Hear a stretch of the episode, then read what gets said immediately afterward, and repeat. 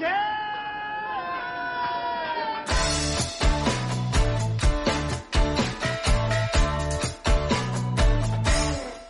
客官来了，您呢？说是嬉笑怒骂，京字京韵，老北京字里行间，品茶听书，逗你笑。本节目呢由喜马拉雅 FM 独家播出啊！今儿个又是礼拜五了啊，又该给您嘚吧老北京的美食了。咱们接着上个礼拜五的讲啊，讲这个北京烤鸭大乱斗第四集。上回呢，咱们讲到明世宗朱厚熜啊，叫人。在杨继盛的宅子上面修建了一座庙，叫城隍庙。在庙里头呢，给杨继盛塑造神像，建立神龛，受人朝拜。所以杨继盛从此就成为北京这个地区的城隍老爷了。城隍老爷负责什么呀？负责保护一方百姓，记录人间善恶。这样一来呢？这便衣坊名气可就大了。你想想啊，你们家这匾额是城隍老爷给提的，那那那还得了？所以便衣坊迎来了发展的第一个巅峰啊！那接下来又发生了什么呢？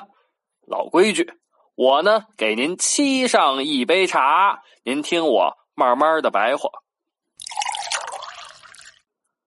说这个便衣坊的掌柜的孙子九啊，拿着城隍老爷书写的匾额，哎呦，火了！那是那是火的不要不要的。没有半年的功夫，便衣坊就扩大了作坊，活多了，人不够用啊，忙不过来呀，怎么办呢？孙子九回老家了。您问了，这这本来就忙不过来，他还有功夫回山东老家？这个叫磨刀不误砍柴工啊！孙子九回山东老家，那不是去探亲，也不是去玩去了，干什么呢？找学徒工去了。回到老家，大家一看，哎呦，这个穿着这个打扮，嗯，那在北京那是发达了。由原来一个毛头小子变成了掌柜的，都围过来，稀稀疏疏，稀稀疏疏问这个：“哎，这怎么？北京城怎么回事？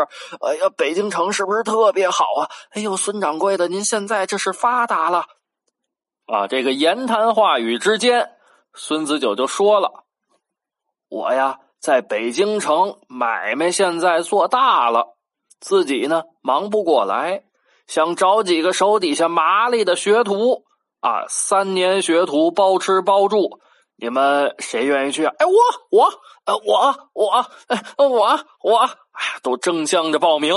哎呦，这孙子九就在老家待了一天，招了七八个小学徒。这回那买卖就更红火了，来来去去，进进出出，十来个大活人在这儿忙活。啊，因为孙子九的金陵片皮鸭确实这个味道啊和老金陵的差不多，加上呢好些个王公贵族一老一少都是从金陵跟着皇上迁都迁过来的呀，所以还是喜欢老金陵这一口。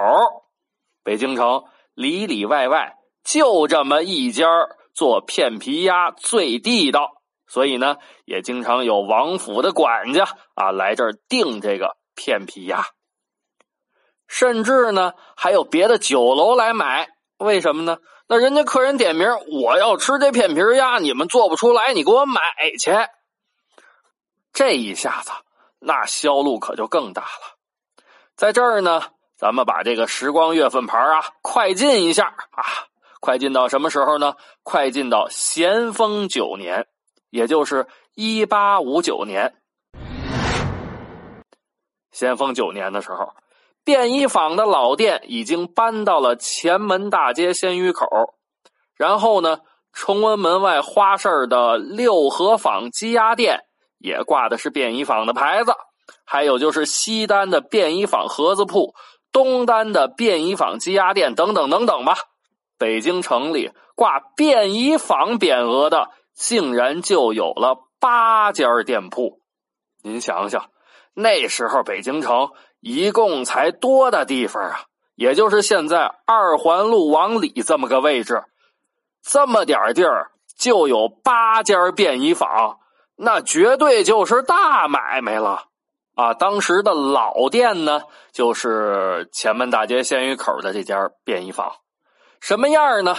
啊，我给您形容形容啊，一间门面。上下两层楼，天天客满座，菜品也全乎，包括什么生鸡鸭的胚子、卤肉香肠、丸子鸡块、鸭块酱肉、筒子鸡。当然啊，最著名的、最著名的是什么呀？您说了，哎呦，丁爷，我知道，最著名的就是这个金陵片皮鸭。错了，为什么呢？您别着急啊，我呢给您续上一杯水儿，咱们接着嘚吧。其实啊，东西还是这个东西，但是名字不能叫金陵片皮鸭了啊，因为呢，金陵是明朝建都的地方，咸丰年间那是清朝统治了，满族入关，明朝已经退出历史舞台了。您要是还叫什么金陵什么什么，呃，你想干嘛呀？你你想反清复明啊？你这是，所以呢，当时的掌柜的把这个金陵片皮鸭改了个名字，叫什么呢？叫南炉鸭。南南方的南啊，南方过来的炉呢，焖炉，焖炉是制作工艺啊，焖炉的鸭子，所以叫南炉鸭。这段记载啊，您可以在清朝潘荣弼撰写的《地经碎石记胜》里头找到啊，这里头就有便衣坊的南炉鸭、烧小猪、挂炉肉等等等等啊。慢慢的呢，便衣坊啊，这个牌面也大了，那就更讲究了。您问了，那这讲究能讲究到什么地步啊？便衣坊在北京城有八家店铺。王公贵族都来购买他们家的东西，那尤其是这南炉鸭。但是呢，便衣坊发现了这收来的鸭子品质是良莠不齐，怎么办呀？要不说人家讲究，人家有实力呢，自己开了一个养鸭场，啊，开了个养鸭场，专门派人养田鸭。啊，您您说说，丁爷，我知道啊，这个甜鸭就是这个鸭子尝起来甜丝丝的，有甜味儿，所以叫甜鸭，对吗？不是啊，这个甜呢是填坑的田啊。你说丁爷老挖坑给我们填个坑，哎，是这个填坑的填。就是说呢，为了让这个鸭子长得符合烤鸭选料的标准，是特殊配置的饲料，然后给这个烤鸭直接填喂到肚子里头。啊，不用这鸭子满世界溜达着找东西吃，所以呢，那这就是工业化饲养了。所以讲起工业化饲养，那咱这个工业化饲养比西方国家早了早了将近一百年呢，对不对？这种方式饲养出来的鸭子，肥瘦分明，皮下脂肪厚，鲜嫩适度，不酸不腥，烤出来呢，外焦里嫩。啊，讲到这鸭子了，咱们接着往下讲的时候呢，还得把这个时光月份牌快进快进啊，快进到什么时候呢？快进到清朝同治五年啊，也就是公元一八六六年。同治五年，同样这个地方还是前门外鲜鱼口啊，有一家店铺开张了。这家店铺的开张，引发了这个一百多年的烤鸭大乱斗。谁呀？哎，您一准猜着了，就是咱们前面讲的全聚德。虽然说这个时候便衣坊在北京城已经有了八家门店，全聚德呢是个才开张的小店但是全聚德也有自己的绝活，就是掌柜的发明的挂炉制鸭。啊，这挂炉制鸭价格公道，味道还不错。这人呐，他有人吃的是排面，有人呢吃的就是实惠。一来二去，二去一来，这全聚德的买卖可就不可小视了。结果呢，有钱的客人要排面的去便衣坊，吃实惠的来全聚德。本来呀，这两家店铺的经营模式几乎就是一模一样，都是没有座位啊，甭管你是谁啊，有钱的没钱的，买完就走，您回家吃去。这里头没有座位，但是啊，商场如战场。这两家真正的竞争起来，那都得动脑筋呐。凭什么啊？您想想，凭什么差不多的鸭子，人家到你们家这吃，不到对门吃啊？对门也想呢，凭什么差不多的鸭子不到我这吃，非得上你那吃呢？便衣坊首先开始了新业务，什么呀？外卖。